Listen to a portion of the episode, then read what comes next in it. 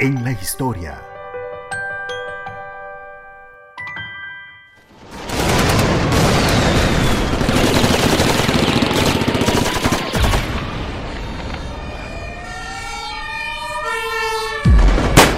Después de la Segunda Guerra Mundial, Alemania quedó dividida en cuatro sectores, estos dominados por los vencedores de ese conflicto, pero las fuertes relaciones entre la Unión Soviética y aquellos aliados pero capitalistas conformados por Estados Unidos, Francia y Gran Bretaña provocaron que generaran dos ideales políticos muy marcados, separando de esta forma a Alemania por completo.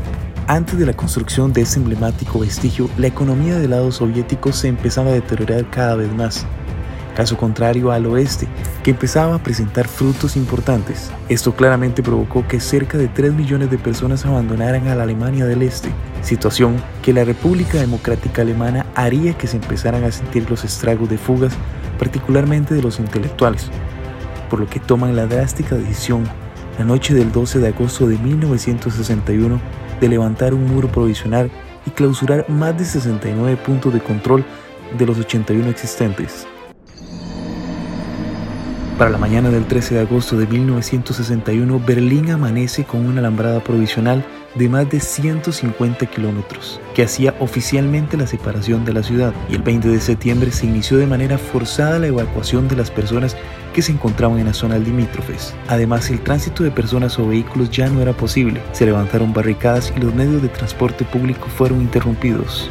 En días posteriores se comenzó el levantamiento de un muro de ladrillo, que pronto se convertiría en el famoso muro de Berlín. Esta fue una barrera altamente custodiada que abarca cerca de 45 kilómetros y dividía la ciudad de Berlín en dos. Terminó en convertirse en una pared de entre 3 y 4 metros de alto. Internamente se conformaba por cables de acero que aumentaban su resistencia. La parte superior, dotada de una superficie redondeada en forma de semisfera, impedía que las personas se brincaran sus bordes. Estaba acompañado además de alambre de púas y rodeado por minas antitanques que contaba con más de 300 puestos de vigilancia. Se estima que más de 5.000 personas intentaron cruzar.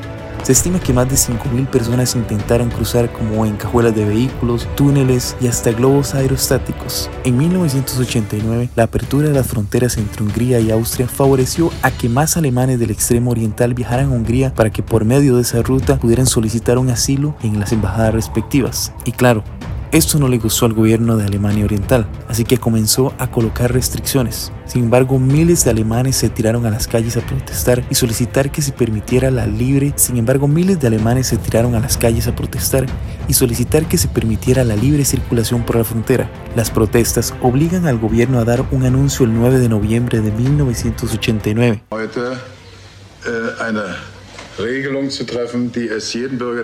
permitiendo el paso hacia el oeste. El momento decisivo del anuncio ocurrió de la siguiente manera. Uno de los portavoces del gobierno, Gunther Schabowski, ofreció una conferencia de prensa donde intentaba calmar los ánimos de los alemanes dando a conocer una norma nueva que permitiría salir del país. Pero un periodista pregunta oportunamente, ¿cuándo entraría en vigor la medida? A lo que Chabosky, tal vez atacado por los nervios, buscó infructuosamente entre sus papeles y al no tener una respuesta dijo de inmediato.